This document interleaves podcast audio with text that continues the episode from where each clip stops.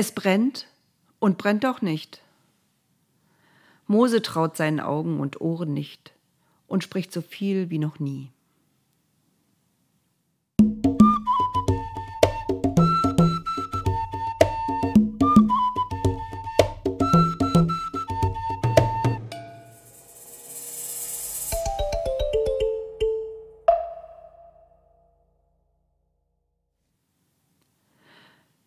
Schon viele Jahre lebte Mose in der Wüste. Midian nannten die Bewohner ihr Land. Immer seltener dachte er an seine Jahre in Ägypten, an den Palast, auch nicht daran, dass er seine Familie wiedergefunden hatte. Er war nicht mehr nur der aus dem Wasser gezogene Sohn der Prinzessin. Er war jetzt selbst Familienvater. Er hatte einen Beruf. Er war Viehhirte wie seine Vorfahren. Das Leben war gleichförmig, das beruhigte ihn, besonders wenn ihm die Bilder von der Baustelle wieder einfielen, besonders wenn er daran denken musste, wie der Aufseher dagelegen hatte, den er vom Gerüst gestoßen hatte, wie er ihn verscharrt hatte, wie er feststellen musste, dass er beobachtet worden war. Er wollte das alles vergessen, auch um den Preis, dass er seine wiedergefundene Familie vergessen musste. Seine Eltern, seine Schwester Miriam und Aaron, seinen kleinen Bruder. Jeden Tag trieb er die Schafe und Ziegen seines Schwiegervaters Jethro in die Steppe. Jethro war Priester und deshalb froh, dass er jetzt einen Schwiegersohn hatte, der diese Arbeit übernahm. Moses Frau Zippora blieb bei den Zelten. Sie und ihre Schwestern hatten dort zu tun. Gershom, sein Sohn, begleitete von Zeit zu Zeit seinen Vater. Dieses Mal war Mose allein in der trockenen Steppe unterwegs. Die Tiere waren hungrig und suchten nach etwas Fressbarem. Also zog er immer weiter mit ihnen nach Süden, wo sich ein Gebirge aus rotem Stein erhob. So weit wie dieses Mal war er noch nie gegangen. Er würde in der Steppe übernachten müssen, zu lange war er schon unterwegs aber das erschreckte ihn nicht. Mose, immer noch still und zurückgezogen, liebte es, allein zu sein. Was wird aus deinem Plan? bedrängten die Engel Gott. Ich will mit Mose reden, antwortete Gott. Er ist allein in der Steppe, er ist weit weggegangen, jetzt ist der richtige Moment. Macht Feuer, forderte er die Engel auf. Die Engel zögerten nicht lange.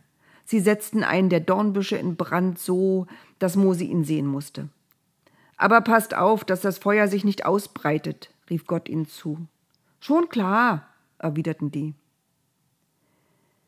Die Sonne brannte und verzehrte alle Farben der Steppe zu einem unansehnlichen Grau. Mose blinzelte. Da hinten, da war etwas, das leuchtete und loderte, aber es konnte kein Licht sein, das von der Sonne herkam. Da brannte etwas. Aber das Feuer breitete sich nicht aus. Ein Dornbusch brannte und brannte. Er leuchtete, die Flammen schossen auf wie eine Fackel. Längst hätte der Busch verbrannt sein müssen und das Feuer erloschen. Da muss ich hingehen, dachte Mose. Warum verbrennt der Dornbusch nicht? Das ist etwas Außergewöhnliches. Die Engel waren gespannt, was jetzt passieren würde. Als Mose näher kam, hörten sie Gott seinen Namen rufen. Mose! Und noch einmal Mose! Auch Mose schien das gehört zu haben, denn er lief immer schneller in Richtung des Busches. Hier bin ich! schrie er schon atemlos. Aber da rief Gott Komm nicht näher heran, leg deine Sandalen ab, der Ort, den du jetzt betrittst, ist heiliger Boden. Mose gehorchte. Er band seine Sandalen auf, legte sie auf den Boden und ging vorsichtig barfuß weiter. Die Steine, auf denen er lief, waren spitz und dazu heiß von der Sonne. Als er schon dicht am brennenden Busch stand, barfuß, da fuhr Gott fort Ich bin der Gott deines Vaters, der Gott Abrahams, der Gott Isaaks und der Gott Jakobs. Mose erstarrte. Es war unglaublich, was er da gerade hörte. Der Busch loderte heiß und hell. Er musste sein Gesicht schützen, also zog er einen Zipfel des Tuchs, das er gegen die Hitze der Sonne um den Kopf gewickelt hatte, vor sein Gesicht. Gott sprach weiter Seit langer Zeit sehe ich, wie dein Volk in Ägypten ein Leben als Sklaven führen muss. Jeden Tag schreien die Kinder Israel zu mir, jeden Tag. Ich sehe, wie schlecht es ihnen geht. Ich höre ihre Klagen. Sie haben Angst vor den Antreibern. Ich kenne das ganze Leid. Deshalb bin ich heute hierher gekommen. Mose lupfte den Zipfel des Tuches und versuchte vergeblich in das Feuer zu blicken. Ich bin zu dir gekommen, weil ich dein Volk, das Volk Israel, aus der Hand der Ägypter reißen will. Ich will es in das Land führen, das ihre Väter einmal bewohnt haben. Jetzt wohnen dort andere Völker. Es ist das Gebiet der Kanaaniter, ein schönes, ein weites Land, ein Land, das so fruchtbar ist, dass seine Bewohner sagen, das Land, in dem Milch und Honig fließen. Es ist dort genug Platz für alle, auch für dein Volk. Ich ertrage ihre Klagen nicht mehr, ich kann das Leid nicht mehr mit ansehen. Gott schwieg und Mose war verwirrt. Was wollte ihm die Stimme sagen? Und war es wirklich Gott, der zu ihm sprach, oder war es vielleicht eine Sinnestäuschung? Nach kurzem Schweigen fing Gott wieder an zu sprechen, und die Stimme klang noch lauter, noch furchterregender als vorher. Und jetzt geh, rief Gott Mose zu. Ich sende dich zum Pharao, führe mein Volk, das Volk Israel aus Ägypten heraus. Die Worte trafen Mose wie ein Schlag. Er sollte zurück nach Ägypten, wo ihn hoffentlich niemand mehr kannte, und sollte er doch erkannt werden, würde er direkt im Gefängnis landen. Wie war Gott auf ihn gekommen? Wer bin ich? rief Mose in Richtung des brennenden Busches. Wer bin ich, dass ich zum Pharao gehen kann? Du stellst dir das so einfach vor, oder? Ich gehe dahin und sage, lass dein Volk gehen, und dann führe ich sie alle aus Ägypten heraus? So einfach ist das nicht.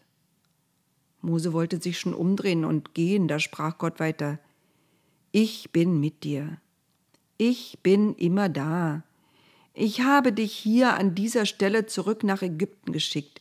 Ich kann dir auch ein Zeichen geben.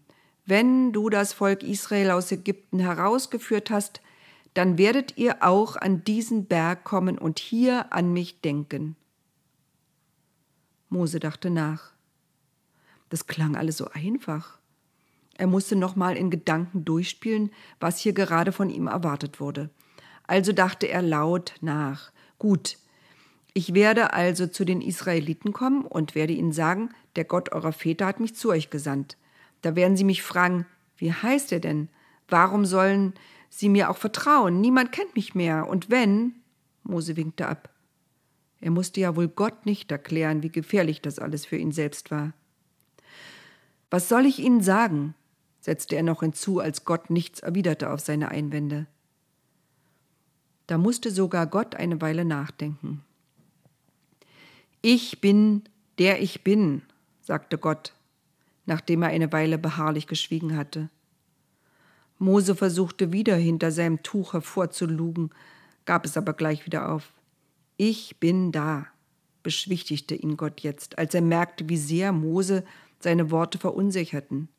Sprich so zu den Israeliten, der Herr, euer Gott, der Gott eurer Väter, der Gott Abrahams, der Gott Isaaks und der Gott Jakobs, der hat mich zu euch gesandt. Mose rührte sich nicht. Das war ja jetzt nichts Neues. Selbst die Engel, die das Ganze aus sicherer Entfernung beobachteten, wurden unruhig. War das schon jemals vorgekommen, dass Gott so ins Stammeln geriet, dass er sich dauernd wiederholte, nur weil er sagen sollte, wer er ist? Endlich hatte Gott die richtigen Worte gefunden. Das ist mein Name für immer. So sollen sie mich anrufen. Ich bin der Gott, der da ist. Das ist mein Name. Ich bin da. Sprich so zu den Israeliten. Der Gott eurer Väter, der Gott Abrahams, der Gott.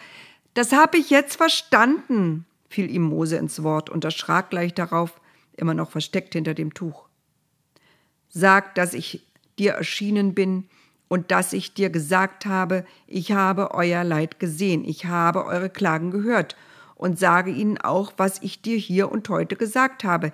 Ich will euch aus dem Elend Ägyptens hinaufführen in das Land der Kanaaniter und der ganzen anderen Völker, die dort leben, in ein Land, in dem Milch und Honig fließen. Mose hörte, wie das Feuer weiter knackte. Er spürte immer noch die Hitze. Und dann? fragte er leise. Wenn sie auf dich hören, dann gehe ich mit den Ältesten Israels zum König von Ägypten, zum Pharao und sage ihm, der Herr, der Gott der Hebräer ist uns begegnet und jetzt wollen wir drei Tagesmärsche weit in die Wüste ziehen und dem Herrn, unserem Gott, Opfer bringen?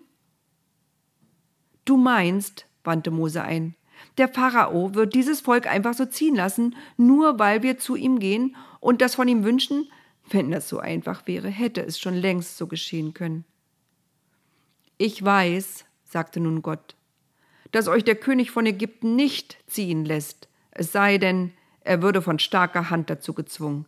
Genau, rief Mose dazwischen, eine starke Hand, aber wir sind nicht stark, meine Brüder und Schwestern schuften dort als Sklaven, sie haben niemanden, der sie unterstützt.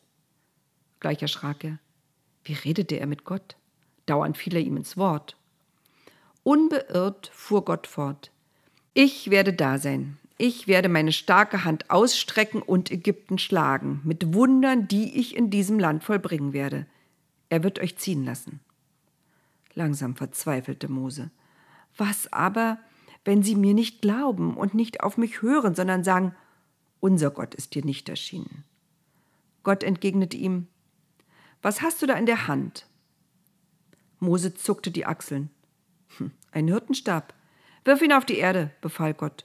Mose warf ihn auf die Erde. Da wurde er zu einer Schlange, und Mose sprang erschrocken zurück. Gott sagte, Fasse sie am Schwanz. Mose ekelte sich, aber er streckte seine Hand aus und packte sie. Da wurde sie in seiner Hand wieder zu einem Stab. Wunder, sagte Gott trocken, Sie werden den Wundern schon glauben. Mose stand einfach da. Noch einmal forderte Gott ihn auf. Steck deine Hand in die Falte deines Umhangs. Er legte seine Hand hinein. Als er sie herauszog, war seine Hand von Ausschlag weiß wie Schnee. Wieder erschrak Mose. Nun sagte Gott, steck sie noch einmal in die Falte. Mose tat das, er wollte ja nicht krank sein, und als er sie wieder herauszog, da war sie wieder wie früher und ganz gesund. Das Feuer knisterte und wieder hörte er daraus die Stimme. Es kann sein, dass Sie sich durch das erste Zeichen nicht überzeugen lassen. Nach dem zweiten werden Sie schon glauben. Glauben Sie aber selbst nach diesen beiden Zeichen nicht und hören nicht auf dich, dann nimm etwas Nilwasser und schütte es auf trockenen Boden. Das Wasser, das du aus dem Nil geholt hast, wird auf dem Boden zu Blut werden. Mose schüttelte sich, wenn er nur daran dachte. Er wollte das alles nicht. Endlich fiel ihm etwas ein. Aber bitte, Gott, ich bin keiner, der gut reden kann. War ich noch nie. Mein Mund und meine Zunge sind nämlich schwerfällig. Gott war kurz davor, die Geduld zu verlieren. Heute warst du nicht gerade schwerfällig, du hast mich dauernd unterbrochen und überhaupt. Wer hat dem Menschen den Mund gegeben? Doch wohl ich, Gott, geh also, ich bin bei dir und sage dir, was du reden sollst. Doch auch Mose hatte genug. Bitte, Gott, sende wen du willst, aber nicht mich. Da war es vorbei mit Gottes Geduld. Er wurde wirklich zornig. Die Engel merkten es und wurden unruhig. Gott aber wäre nicht Gott, wenn er sich nicht beherrschen könnte. Hast du nicht noch einen Bruder, Aaron? Ich weiß, er kann reden. Außerdem bricht er gerade auf und sucht dich. Ihr werdet euch treffen, bald. Sprich mit ihm und erzähle ihm alles. Ich werde bei euch sein. Ich werde euch sagen, was ihr tun sollt. Und bleibt ganz ruhig. Er wird für dich zum Volk reden. Du aber vergiss diesen Stab nicht, du wirst ihn brauchen für Wunder. Die Stimme verstummte, das Feuer erlosch. Ganz allein stand Mose da, als wäre nie etwas anderes hier gewesen als Steppe und Berge, Schafe und Ziegen. Er drehte sich um und zog sich seine Sandalen an, die er achtlos auf den Boden geworfen hatte.